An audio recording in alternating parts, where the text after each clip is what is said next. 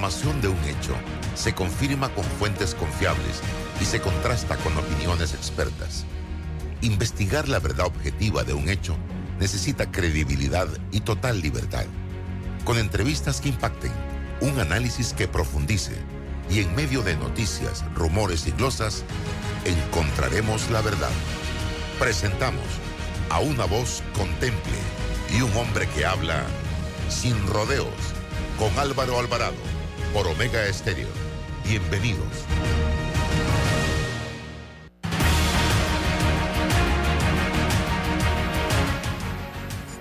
¿Qué tal amigos? Tengan todos muy buenos días. Bienvenidos a este su programa Sin Rodeos a través de Omega Estéreo, emisora con cobertura nacional. Gracias por sintonizarnos hoy, iniciando una nueva semana, lunes 13 de marzo, año 2023. Gracias por estar aquí.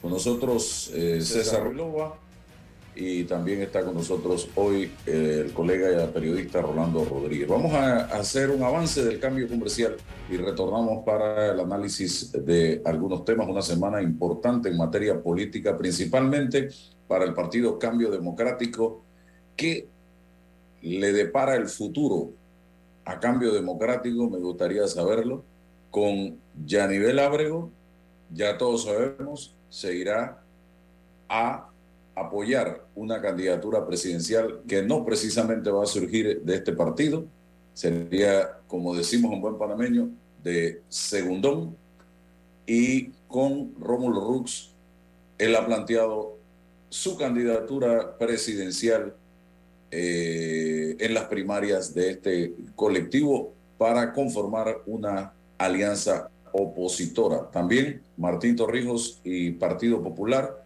que era un secreto a voces, ya están acercándose públicamente. Eh, ayer eh, se dio un comunicado del Partido Popular donde se planteaba ya esto como un hecho, el acercamiento para desarrollar conversaciones con el expresidente Martín Torrijos Espino. Vamos al cambio y regresamos ¿Quieres quedar a la altura con tu familia, tus amigos, tu pareja, tu esposo, tus hijos? Prueba 1820, un café 100% de altura. Más velocidad para tus hijos y más ahorro para ti. Ahora con Más Móvil, 1000 megas con 25% de descuento mensual por un año. Ahora por 36.75 contrátalo en Más Móvil. Atrae la emoción con un préstamo personal de Credit Corp Bank y consolida tus deudas. Recibe un bono de 130 dólares con el desembolso de tu préstamo personal. Solicita el tuyo ya al 800-7555 o visita nuestras sucursales. Credit Corp Bank. Cuenta con nosotros. Di yo ya cuento y llama a los teléfonos 510-2020 en la ciudad de Panamá y 253-6492 en Panamá Oeste y agenda tu cita para ser censado. Panamá cuenta contigo. Yo me dedico a llevar turistas a diferentes lugares en el interior y sé lo importante que es tener buenos caminos. Por eso me entusiasma saber que la ampliación de la vía tendrá ocho carriles y nos va a permitir viajar en menos tiempo para entrar y salir de la ciudad. Ya falta menos. La ampliación del tramo entre el Puente de las Américas y Arraiján sigue avanzando y al terminar estará mejorando la calidad de vida de cientos de miles de panameños. Ministerio de Obras Públicas, Gobierno Nacional. En Hutchinson Ports PPC, nuestra misión y visión nos impulsa a darlo todos los 365 días del año con esfuerzo y dedicación para crear más oportunidades para los panameños y contribuir el crecimiento de nuestro Panamá. Hutchinson Ports PPC. En el programa Saneamiento de Panamá operamos 20 estaciones de bombeo encargadas de impulsar las aguas residuales provenientes de distintas zonas de la ciudad capital hacia la planta de tratamiento. El óptimo funcionamiento lo lograremos no arrojando desperdicios, grasas, residuos sólidos o sobras de comida por el desagüe del fregadero. Somos el programa Saneamiento de Panamá, mejorando la calidad de vida de los panameños. Panamá sigue creciendo.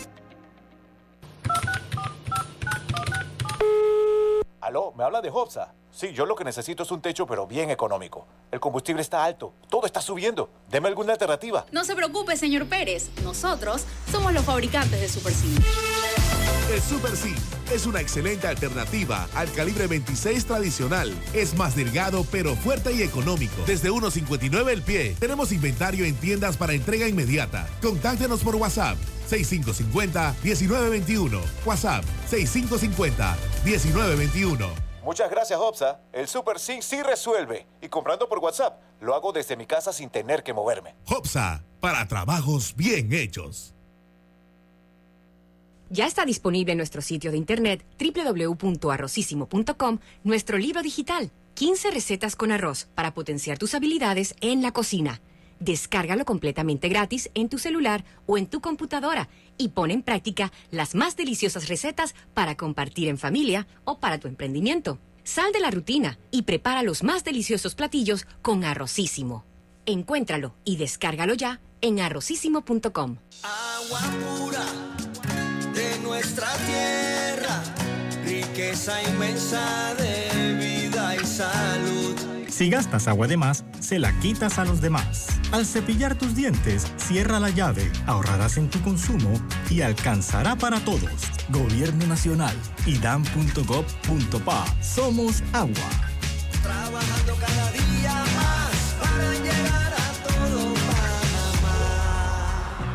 En Caja de Ahorros, tu casa te da más. Con nuestro préstamo Casa Más, recibe dinero en mano con garantía hipotecaria y los mejores beneficios. Tasa competitiva, plazo de 30 años y avalúo gratis. Caja de Ahorros, el banco de la familia parameña. Ver términos y condiciones en cajadeahorros.com.pa sección promociones.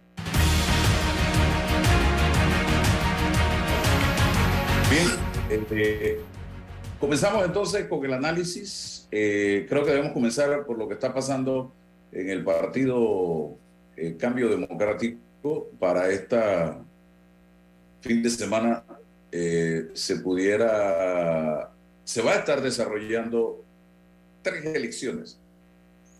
Una de ellas para acoger a la nueva secretaria de la mujer. Mujer y juventud el otro para escoger la Secretaría de la Juventud. Eh, se disputan ambas secretarías, un grupo que apoya a Rómulo Rux y otro grupo que apoya a Yanivel Ábrego. Eh, y también debe estar escogiéndose ese día 19 los convencionales que más adelante, no hay fecha todavía que yo tenga entendido, eh, deben elegir a la directiva del partido Cambio Democrático. Lo primero será esta elección, luego la primaria en julio, eh, creo que es 9 de julio, si mal no recuerdo, eh, donde se sabe de un candidato, que sería Rómulo Ruz. No se sabe de la facción de Yanivel Ábrego si ella va a correr o estará apoyando a otro candidato. Ayer, eh, el señor Olmedo Guillén que es de un tercer grupo dentro del Partido Cambio Democrático. Casualmente en una reunión aquí en el restaurante, reservaron un, área del restaurante, se reunió con un grupo de personas y de esa reunión salió eh, un pronunciamiento solicitando el abstencionismo en las elecciones del día domingo, porque según él eh, no se sienten representados ni en la figura de eh, Rómulo Rux por un lado, ni en la figura de Yanivel Abreu, eh, que está haciendo en este momento o llevando el partido a respaldar, según ellos plantean, al señor Ricardo Martinelli Berrocal.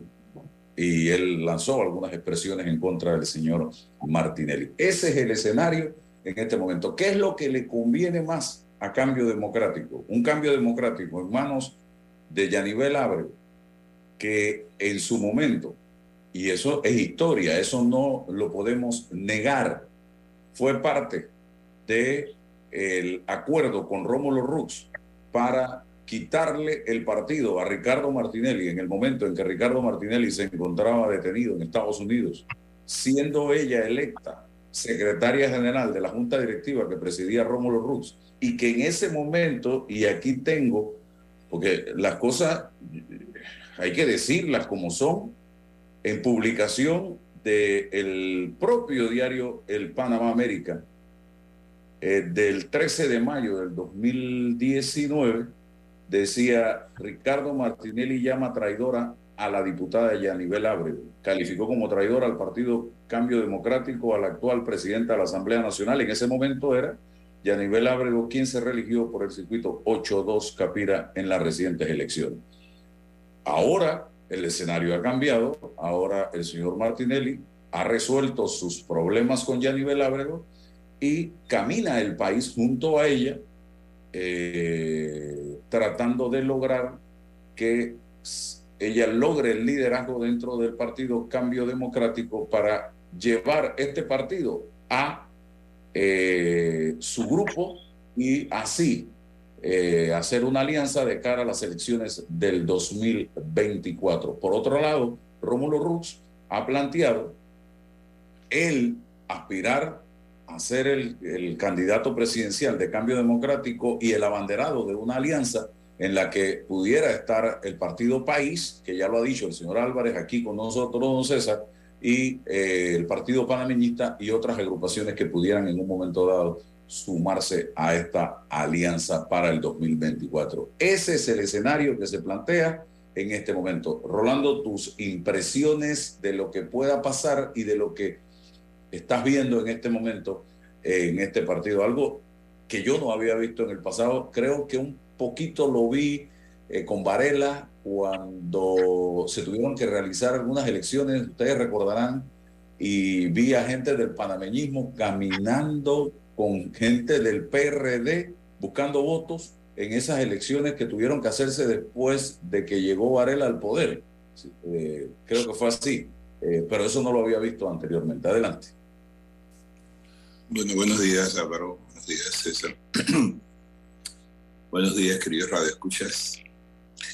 Mira, lo que está ocurriendo en los partidos políticos sin duda es algo, están, hay, hay un movimiento a ver dónde, eh, dónde se meten. Ahora tenemos el protagonismo de Rux y de Yanivel, que buscan el liderazgo de cambio democrático eh, evidentemente Rux está bajo, busca por, por, por segunda vez, buscaría la, la candidatura presidencial si es que llega a mantener el control de su partido. Y por el otro lado tenemos a Unaya Nivel que quiere eh, este partido para devolverlo a eh, su, legítimo dueño. A su dueño, pues vamos a decir las cosas como son porque no hay otra forma de decirlo. Así que tenemos a una nivel muy interesada en esto, eh, pero fíjate, muy, es muy interesante que esto, en, aquel entonces, cuando ella pactó para eh, quedarse con el partido junto con Rómulo, eh, el, el periódico del innombrable le haya llamado traidor. Ahora, esta señora traiciona a Rux. Entonces yo tengo que preguntarme cuáles son las motivaciones la señora eh, eh, de, la señora Yanivel cuando esta sería la segunda vez que traiciona a las dos personas que han estado al frente de este partido. Yo no puedo ver otra intención que la misma, eh, que las mismas voluntad que tiene la señora Yanivel para, para buscar sus propios intereses, para beneficiar sus intereses. Así es que esto, una, obtener el liderazgo de este partido, sencillamente eh, busca consolidar su propio liderazgo y, y, desde allí negociar posiciones, negociar incluso fondos del Estado. Yo no tengo ninguna duda de que esto es lo que hay detrás. A cambio, el señor Martinelli pues tendría tal vez un poco más de oportunidad de llegar a la presidencia de la República. Entonces tenemos que en este momento como visibles candidatos tenemos a Martinelli, tenemos a Gaby Carrizo, eh, que compite con eh, Cristiano en el PRD, y tenemos una, una, una figura que surgió en las últimas semanas, que es Martín Torrijos.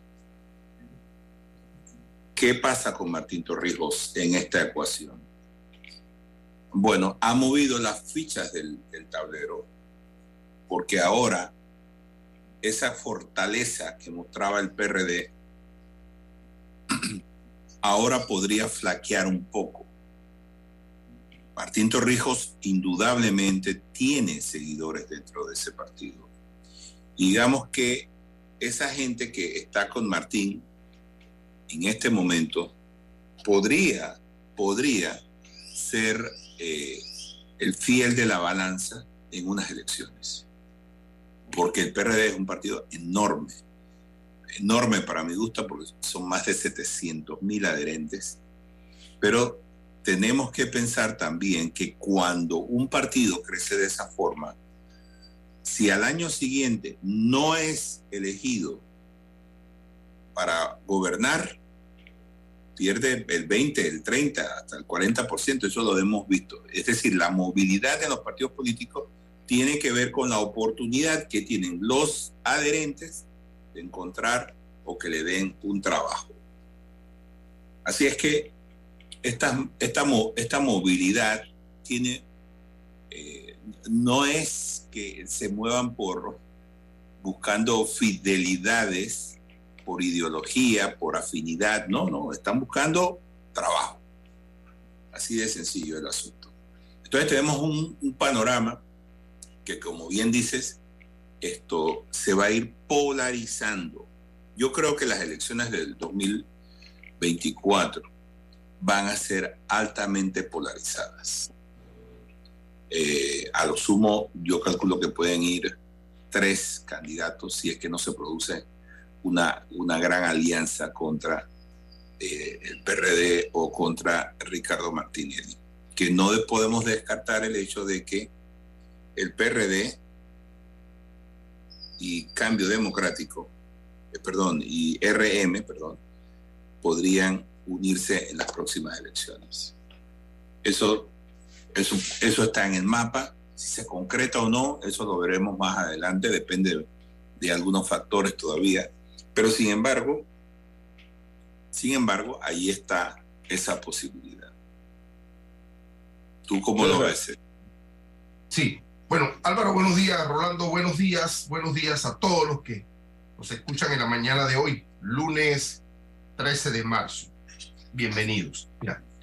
Es muy natural, legítimo, eh, que cuando uno empieza a reflexionar sobre los, los acontecimientos del presente, uno olvide eh, antecedentes, hechos y hasta lo más fundamental que es la razón de ser en política de la llegada de un sujeto o un nuevo sujeto político. Es decir, creo que debemos empezar a analizar desde el, desde el propio nacimiento de cambio democrático.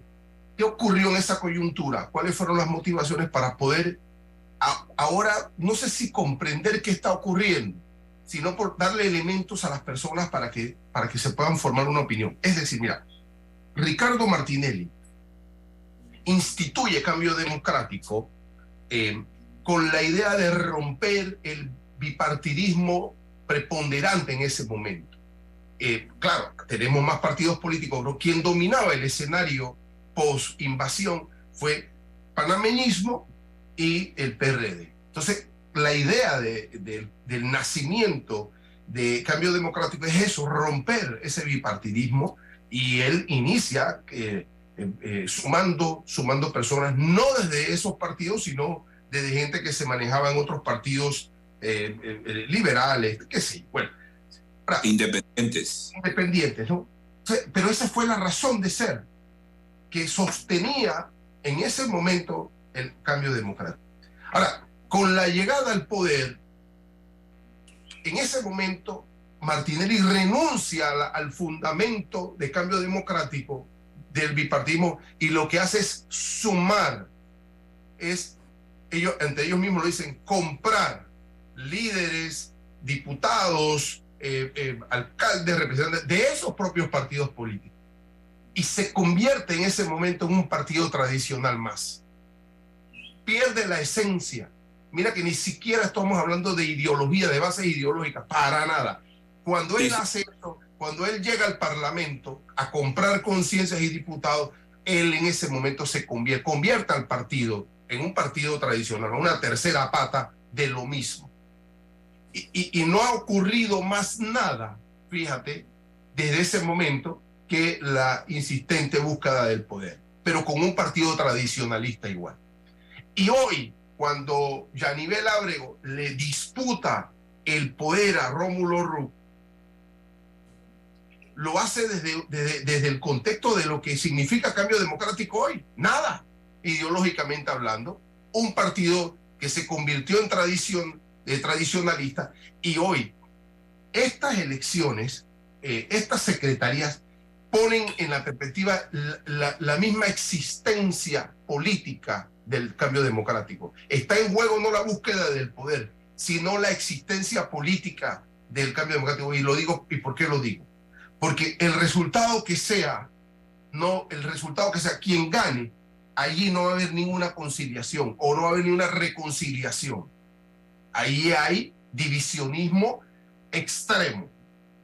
Porque cuando alguien le dice a uno, no es que te estoy compitiendo tu liderazgo, no, no, es que estoy diciendo que hay una persona en otro partido, formalmente, que es mejor que tú y que lo quiero, estando dentro. Eso no sé, yo no, yo no tengo conciencia, no sé si ustedes tienen conciencia de, de esto que está pasando un cambio democrático. Usted puede competir, la gente compite desde adentro, entendiendo que yo soy mejor que tú, o nuestro grupo que está adentro es mejor que el tuyo, pero no diciendo que el que está afuera, aunque fue el, dueño, pero ya está afuera, con otro partido, con 200 mil personas, es mejor que tú. Eso, eso pone en perspectiva la misma esencia y existencia política de cambio democrático. Entonces, tienen que analizar ambos, tanto y, y Rómulo, qué van, cómo van a gestionar esto. Va, alguien va a ganar de ellos, pero con un partido en esas condiciones. Y lo peor es con una población, con un electorado general que está viendo lo que está pasando allí. Si ustedes no pueden gestionar políticamente sus conflictos y sus contradicciones, cómo van a poder gestionar las contradicciones de la democracia, las contradicciones de las minorías y lo que la gente requiere si usted a nivel interno no nos están enseñando y demostrando a nosotros que se están poniendo de acuerdo. ese es el, el, el, el, panorama de esto y lo, y lo decía, si ustedes creen que el Tribunal Electoral como árbitro de la disputa electoral va a resolver el problema, lo va a resolver desde lo jurídico, pero no desde lo político. Sería una tarea pendiente que ustedes van a tener de cara a una propuesta política en el 2024.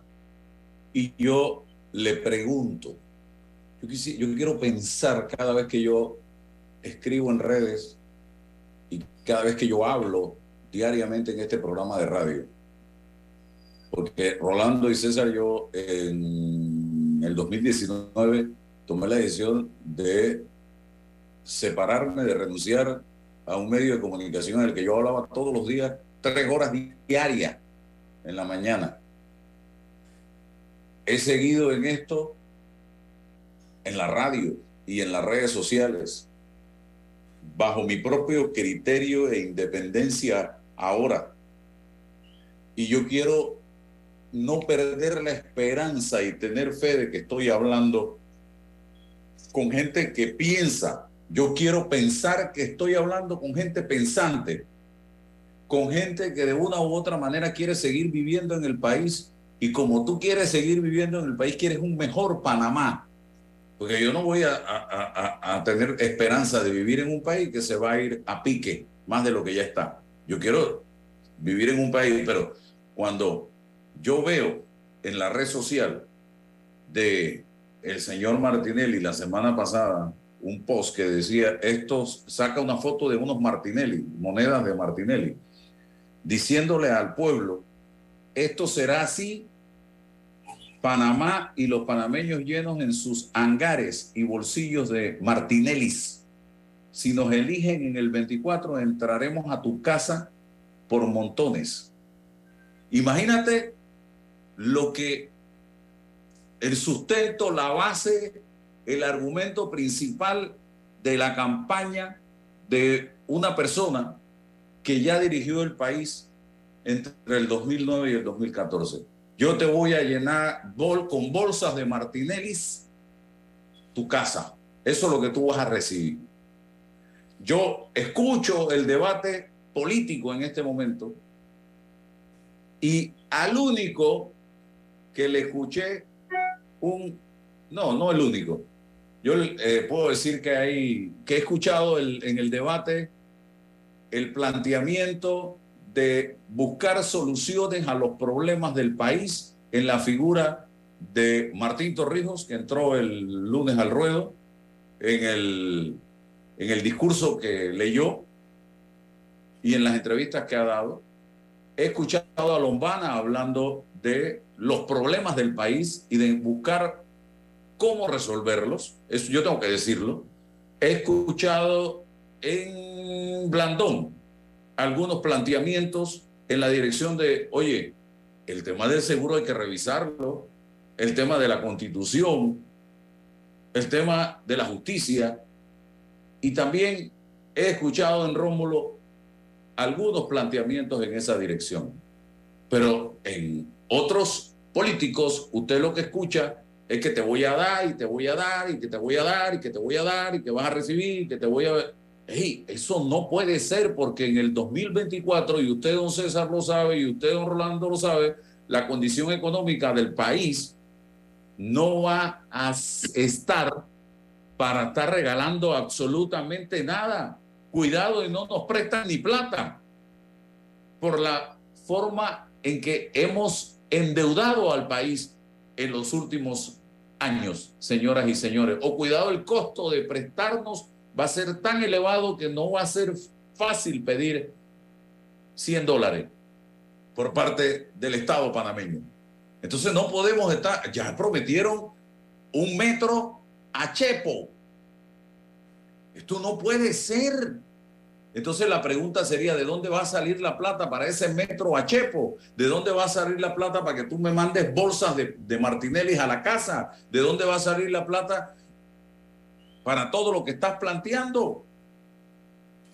Yo creo que el país, el panameño debe ser más inteligente y en vez de estar aplaudiendo tonterías, estar preocupado por esos temas que yo acabo de plantear y que tienen que ser el centro del debate en la campaña del 2024. Seguro social, educación, seguridad, eh, salud, el desempleo, cómo vamos a manejar las finanzas del Estado panameño. Esos son temas fundamentales que se tienen que discutir y que pareciera que a la gente no le importa. La gente anda detrás de qué hay para mí, qué hay para mí, qué me vas a dar, qué beneficio voy a recibir. Señores, hay que trabajar, hay que estudiar para lograr los objetivos en la vida. Yo soy producto del estudio y del trabajo. Y sigo trabajando todos los días. Yo ayer domingo estaba metido aquí en el negocio. No estaba eh, eh, echándome fresco en una hamaca en la playa. Entonces, hay que trabajar, hay que trabajar duro. Eso es lo que tenemos que tratar de exigirle a los candidatos, que nos hablen de cómo Panamá va a tener mejores eh, alternativas para lograr un puesto de trabajo. Que yo no tenga que estar mendigando al gobierno que me dé un bono o un vale, sino un buen trabajo, oportunidades de empleo, oportunidades de echar adelante, que mis hijos vayan a una buena escuela, que yo pueda ir, como me dicen a mí, por ejemplo, los españoles ahora que estuve en Barcelona, que ellos pueden ir al sistema de salud a atenderse y la atención es de calidad. Eso, Costa Rica, me decía una colega costarricense que estaba con nosotros, dice, yo no tengo queja de la atención que me dan en el servicio público de salud en Costa Rica. Yo pregunto a los panameños, ¿usted está satisfecho con la atención médica que le brindan en la caja y en el Ministerio de Salud? Entonces, nosotros tenemos que buscar es eso. Eso es lo que el panameño, el que va en el taxi a otra hora y me está escuchando, debe buscar, no que le lleven Martinelli a la casa en bolsa, porque eso es un insulto para usted. Eso es un insulto que usted le estén llevando vales y bonos a la casa. ¿Usted cree que eso es una gracia, es una falta de respeto? Porque si le están llevando cinco Martinellis a la casa, acá en el gobierno, ¿usted qué cree que están haciendo? Haciendo fiesta con los recursos del Estado. Rolando. Mira, es que es, es eh, el discurso que, que, da Martinelli en este momento de, llevar plata, eso no funcionó en su momento. Y esto realmente está convencido de que eh, ese discurso pues convence. Mira, tú hablaste de algo muy, muy importante y, quiero abordarlo porque el señor Martinelli está hablando tonterías. Eso de que va a llenarnos las casas con dinero, eso es una falacia. Para empezar, para empezar, Álvaro, él ha sido designado corrupto por el gobierno de Estados Unidos. Ya eso desincentiva empresas que quieran venir a invertir en Panamá. ¿Cómo negociar con una persona que ya le han dicho en su rostro que es un corrupto? ¿Cómo, cómo, tú puedes confiar en un gobierno como ese? Segundo, seamos realistas.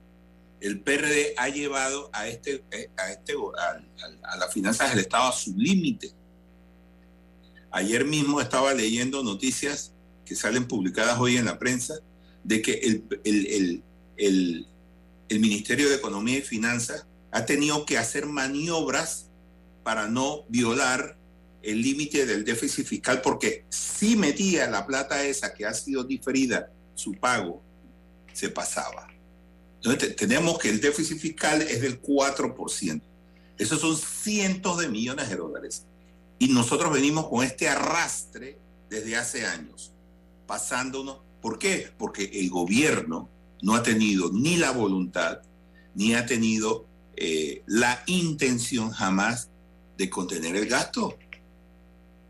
Entonces, cuando lleguemos en 2024, vamos a estar endeudados hasta la coronilla.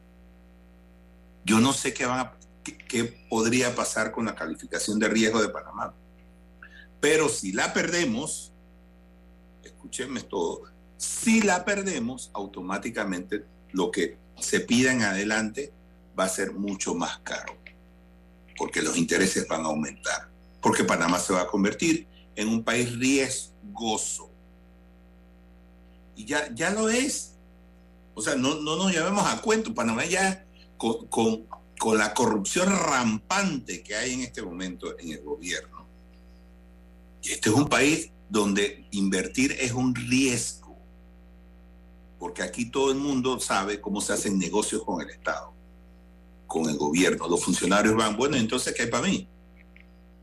Es que esa frase no se la inventó eh, eh, un campesino en Los Santos, ni, ni, un empresario en Chiriquí. No, no, no, eso salió de la, de la clase política panameña.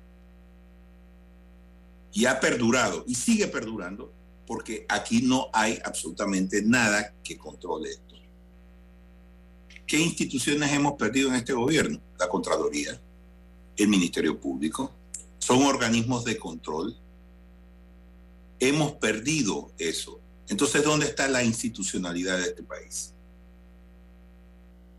Y claro, llegar allá y decir, yo voy a llenarle los bolsillos. Yo quisiera saber eso que tú planteas es muy cierto. Aquí tenemos algunos candidatos que han, han, abordado los problemas que debe enfrentar el país a partir de 2024. Que dicho sea de paso, ha debido enfrentarse desde hace algunas décadas atrás. Pero como este gobierno ha demostrado una total incompetencia en todos los ramos, entonces estamos ahora esperanzados. Entonces yo le pregunto al pueblo panameño, si durante estos cinco años hemos tenido el gobierno más incompetente de la historia en los últimos 30 años.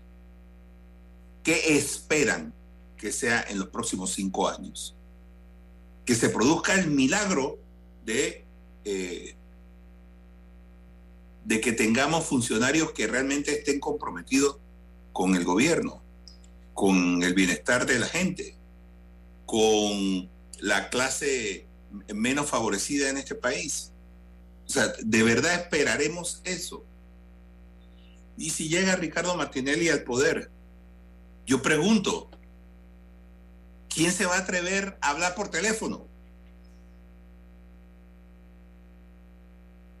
¿Quién lo va a hacer? Por el amor de Dios, o sea, esta, estas cosas tenemos que tenerlas en la mente a la hora de, de- de ejercer el voto.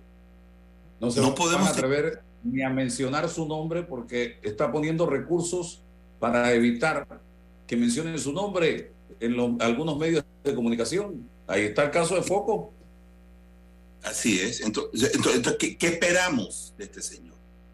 Realmente estamos esperando que, que, que, que llegue a la casa con un montón de monedas y ahora puedes gastarte esto en lo que tú quieras, porque viene más de donde salió esto. Por el amor de Dios, ya estamos hasta la coronilla en deuda, por el amor de Dios. Hay que ser realista. Yo no veo a ningún candidato de estos que tienen la mayor posibilidad, según las encuestas en este momento, que haya abordado los problemas del país.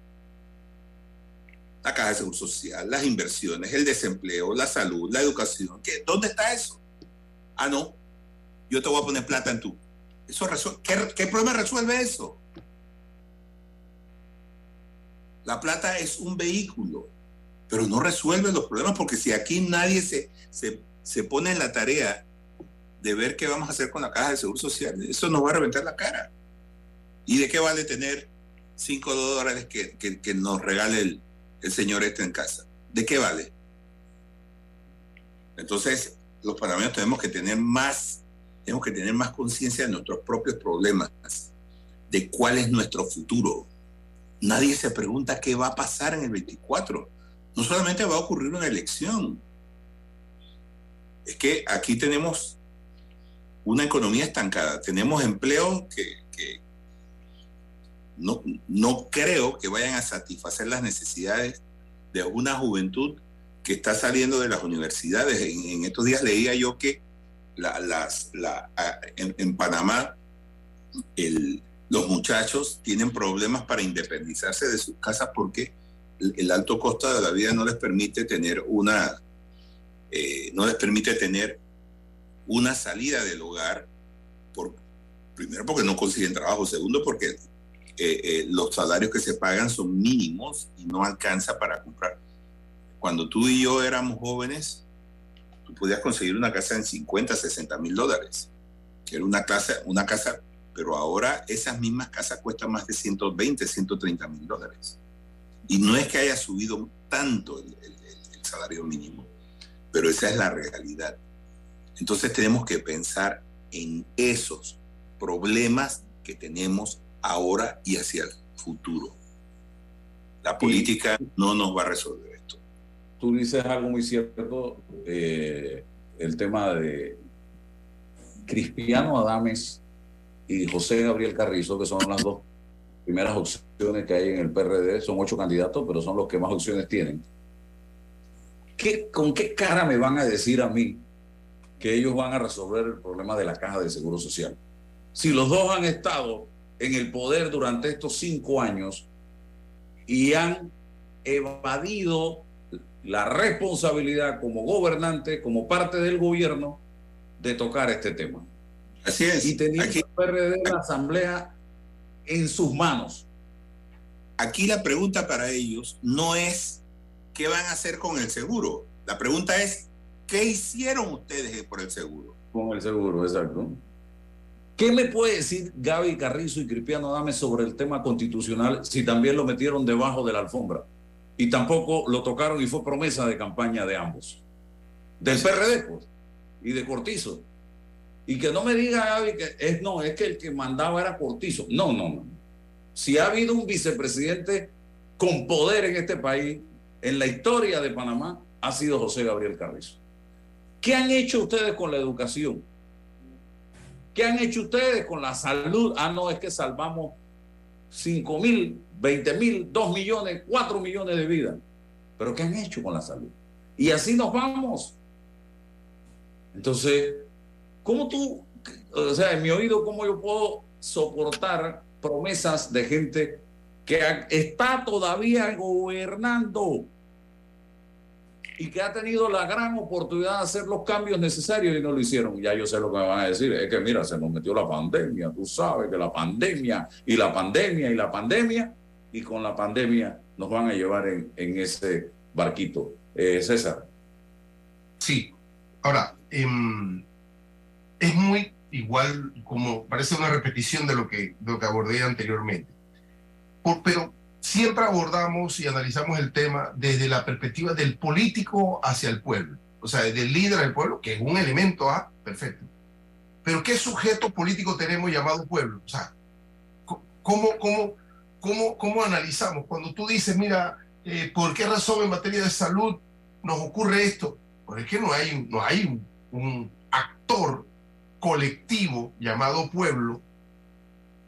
Tampoco estoy pretendiendo que todo el mundo vaya a, a, las calles, eso, eso no es posible, eso no es cierto, pero hay un sector con un interés de salud, de educación, cualquiera que tú, tú plantees, que genera la presión desde la perspectiva del destinatario de esas políticas públicas. No, no solo que un líder diga que te voy a poner plata o el otro diga que te voy a, voy a hacer la paralela, la, la, voy a hacer la, eh, constituyente y no ocurre nada. Pero hay un pueblo que no se articula, que no se logra articular, o lo está bajo intereses muy puntuales. Los problemas de los médicos son los problemas de los médicos, los problemas de los maestros son los problemas de los maestros, los problemas de los, de los trabajadores de la mina son los problemas de los trabajadores de la mina. Porque yo también quiero, quisiera saber, ahora que está el, asunto camino a, la, a la solución, si, hay, si se genera un potencial problema ambiental en la mina, los trabajadores de la mina van a discutir y van, debieran, porque son panameños y les debe interesar el problema ambiental del país. Yo supongo que eso va a ocurrir.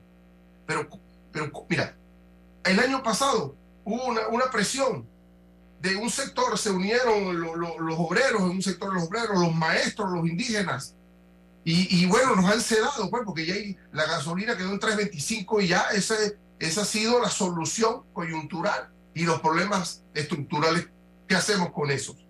Nos sedan con respuesta inmediata. Entonces, si miramos el discurso y la promesa del político, pero no hacemos nada con el sujeto colectivo llamado pueblo. ¿Cuándo es que va a reaccionar? ¿Cuándo es que se va a percatar precisamente que la relación clientelista nos lastima? ¿Cuándo va a aprender que tiene que ir a discutir y a pelear sus derechos? Porque si el político o la política no te los da, tienes que presionar a quién? Al Poder Judicial para que lo haga. Ah, pero yo no creo en el Poder Judicial. Porque la respuesta más fácil es que yo no creo en eso. Pero si usted no accede, usted no presiona y usted no demuestra que hizo el esfuerzo y utiliza todos los mecanismos como sujeto colectivo, nunca se va a dar cuenta. Mira, aquí hay un libro interesante que, tiene que ver con esto, que se llama De América a Europa, la experiencia de los europeos cuando recibieron los primeros indígenas en Europa es una experiencia contraria. Siempre hablamos de la llegada de los, de los conquistadores a, a, a América, pero ¿qué, ¿qué, ocurrió cuando se generó un intercambio distinto? Nadie escribe. Eso es lo que yo propongo. El intercambio desde, desde el sujeto colectivo al, al sujeto que busca el poder. Esa es la experiencia que aquí nada, pues, nada, no, no, hay que, hay que esperar lo que ellos dicen, las alianzas que ellos establecen la retórica, las promesas, el proyecto o lo que no ocurra y más nada. Entonces llega, debe llegar el momento donde también tenemos que conversar del sujeto colectivo llamado pueblo. Eh, eh, yo, yo, aspiraría a eso porque completaría cualquier análisis político. Estamos así, estamos así, cierro Álvaro, por, por un pueblo dormido, sedado, ¿no? Sedado y, y bueno, la indecencia casi generalizada de, de, de, de, la oferta política. Me monto en tu argumento para preguntarle a la gente directamente, cara a cara, en todas estas reuniones políticas, pueblo panameño, en las que tú estás participando y que tienes enfrente, a quienes pudieran mañana o pasado, 2024, liderar este país, ¿qué les estás proponiendo tú a ellos? Dame trabajo, dame algo para mí, o tú les estás planteando, oye, necesitamos mejor salud, necesitamos mejor educación, necesitamos mejor transporte, necesitamos agua, necesitamos las condiciones necesarias para tener una vida digna. Yo estoy casi seguro, sin temor a equivocarme, que no estás planteándole a estos dirigentes con presión, con decisión, con determinación, los problemas que enfrenta tu comunidad. Que estás allí motivado para ver qué consigues para ti, para tu casa o para tu familia. Punto. Pero tenemos que luchar, como dice César, meter la presión de abajo, del pueblo, de la masa, hacia estos dirigentes, de que, hey, si tú te vas a sentar en esa silla, asume los compromisos de cambiar este país. No esperes que venga la promesa de allá para acá, porque ellos van a decirte tonterías. Exígele con, repito, con decisión, con fuerza. Usted comprométase a esto, esto y esto y dígame cómo lo va a hacer. Pero no hay un pueblo que esté en eso en este momento. Hay un pueblo aplaudiendo cual foca lo que le digan. Y muchos de ellos van allí por un plato de comida, por un suéter o por no sé qué. Y eso así no va a cambiar. Si usted no despierta de ese letargo, de ese adormecimiento, esa hipnosis en que se encuentra, como plantea César, ellos van a seguir haciendo lo que le da la gana porque saben que usted vaya a aplaudir y que usted lo resuelven con una bolsa de comida, señoras y señores. Rolando. Mira, lo que dice César es muy cierto. Tiene que haber un despertar del pueblo panameño y exigir lo que en derecho le corresponde. Es que aquí gobernar se hace a espaldas del pueblo. Yo voy, doy mi discurso, digo todo lo que quiero oír el pueblo y luego traiciona mi discurso. Como lo dice el señor Tinelli. Habló de los partidos políticos y lo primero que hizo fue convertirse en la peor parte de lo que es los partidos políticos. Empezó a comprar y todo esto. Entonces, el discurso de, de, los políticos va dirigido a eh, seducirnos con todas las cosas que nos hacen falta. Entonces yo me, yo me imagino lo que va a ser la campaña del 24. Si en el 19 había más empleo, más dinero, más economía, tú te imaginas lo que van a prometer para el 24 los políticos, ¿no? Yo les voy a dar empleo, yo les voy a dar dinero, yo les voy a... Pero la desilusión de haber elegido a un gobierno no comprometido se va a producir a los pocos meses. Eh, como fue el caso, por ejemplo, de, del señor Nito Cortizo, que nos prometió hacer y hacer y hacer y hacer. Y dijo, yo no voy a olvidarme de mis, de mis orígenes y, y se llevó un taburete y lo puso en la casa de gobierno. Ha debido llevarse una hamaca dormía ahí.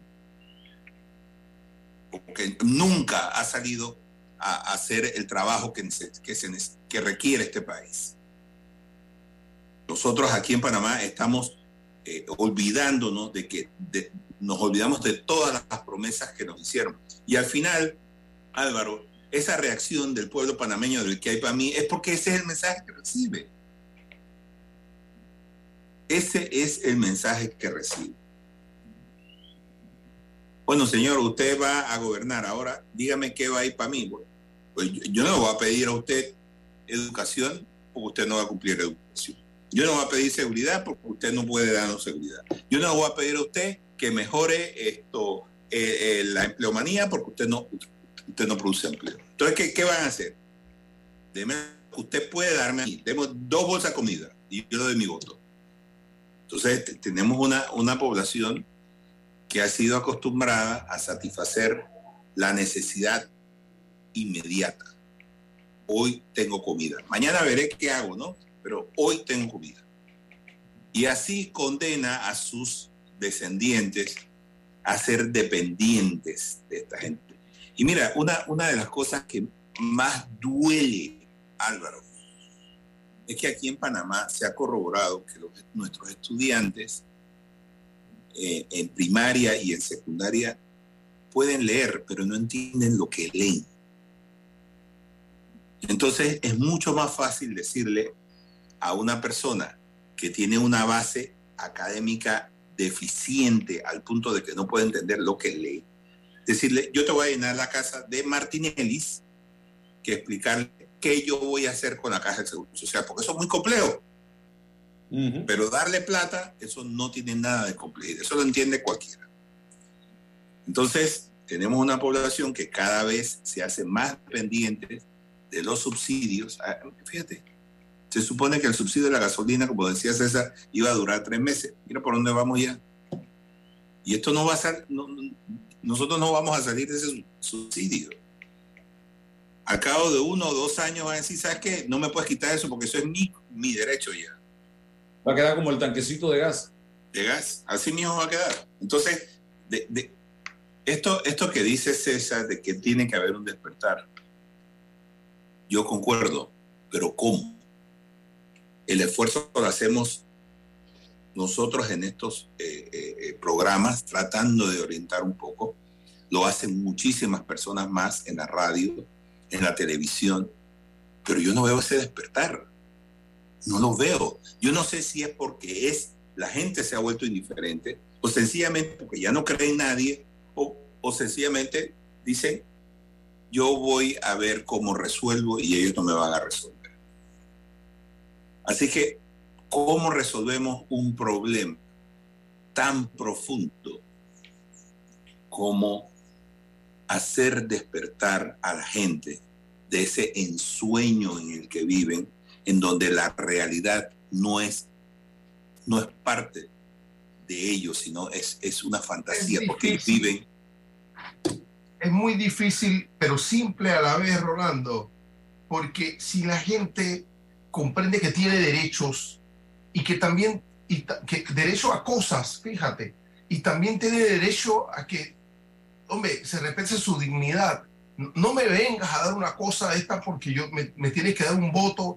Mira, si la gente entendiera eso, ¿no? Que, que, tiene derecho a elegir libremente y, y, aún pobre, porque la pobreza es inmaterial, pero de espíritu, ¿dónde queda todo esto? No, eh, no me sojuzgue, yo voy a votar porque el que yo considero, en mi limitación, no necesariamente tengo que ser un sabio, un experto en política, para nada. No se está pretendiendo esto. Esto no es un análisis académico o intelectualista, para nada. Sino es que protejas tu libertad para elegir, cualquiera que sea tu decisión, si es racional, si es emocional, si es coyuntural, si es histórica, si es estructural, cualquiera que sea, pero que sea libre, que no sea sometida a los designios de alguien que acomoda una circunstancia para presionarte y hacer que votes por él o por ellos. Ese es, el... es que no ven la diferencia. Bueno, pero es que hay que insistir, hay que insistir en esa posibilidad. No te estamos diciendo que, que no lo que no, no, no, no vota, porque tú consideres en los elementos, pero con libertad total, con libertad. Y, si no, y, y, de hecho, si, como dice el otro, llegó y la línea es abstencionismo, también es una forma de manifestación política, ¿ya? pero, pero bueno, pero con libertad. Tienes que tener la libertad de conciencia material para tomar decisiones.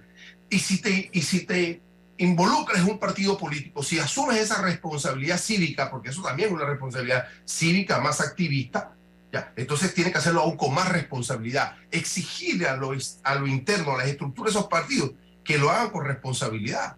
No, no, ah, yo estoy en este partido, pero yo estoy coqueteando con otro que está afuera yo, no, yo de verdad que no he visto, no sé, alguien que tenga más, que tenga experiencia en, en, temas partidarios, que me diga si eso en plena gestión y campaña, ni siquiera nada, no hay...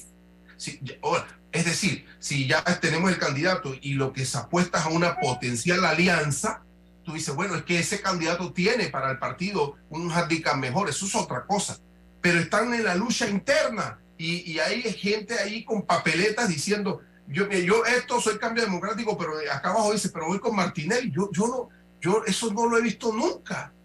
Me, me, parece kafkiano, me parece raro, me parece una cosa como que, eh, ¿ves? Como que si uno va al mar a buscar sirenas.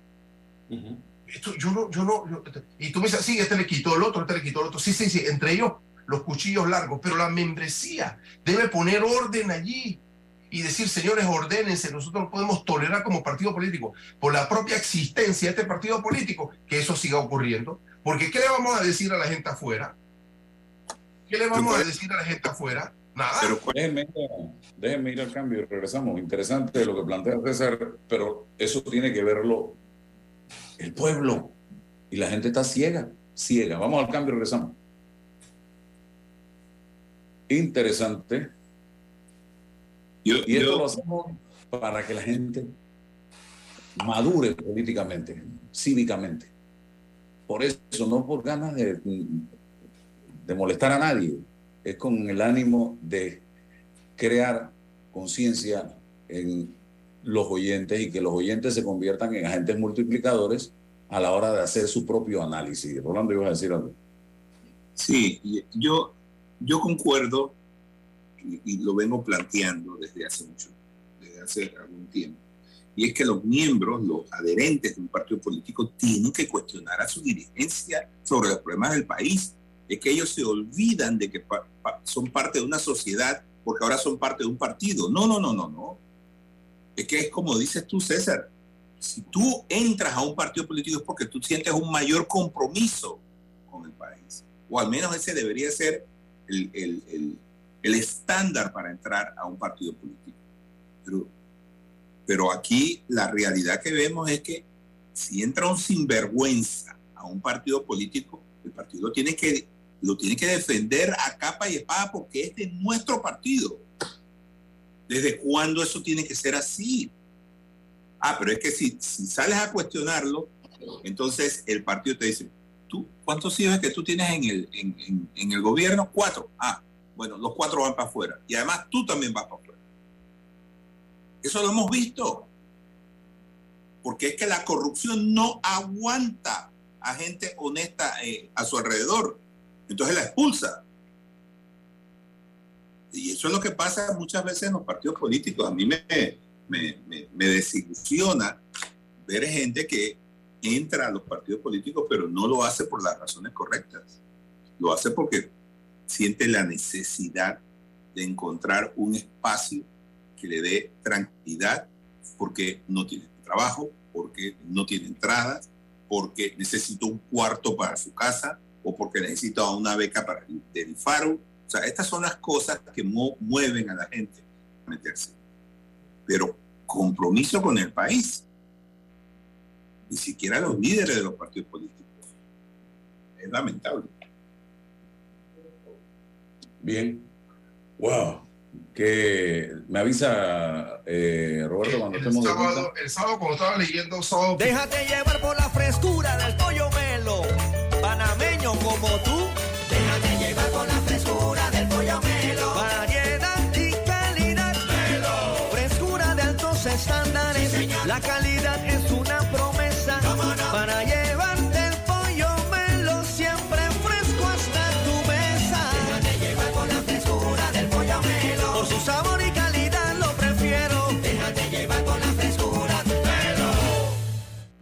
ya está por llegar y con ello se llegan los planeados paseos en familia.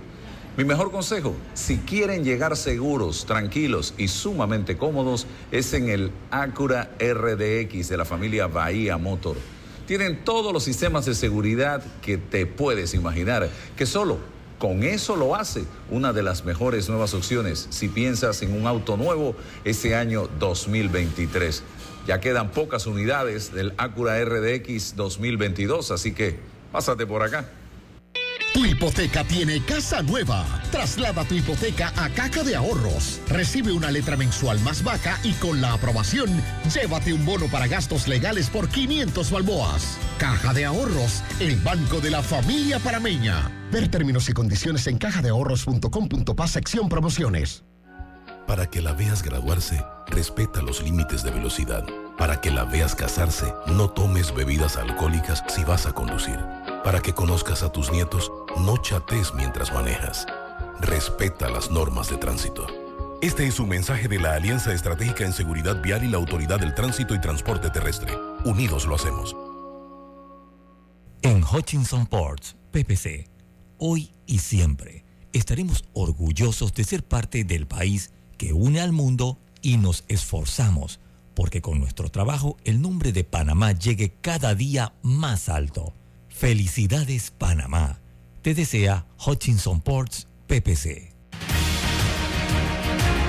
Estamos ya para cerrar. Quiero aprovechar estos segundos, con el permiso de Roberto, para felicitar al profesor Edwin Cedeño y a todo el extraordinario elenco de la obra de teatro Maestra Vida.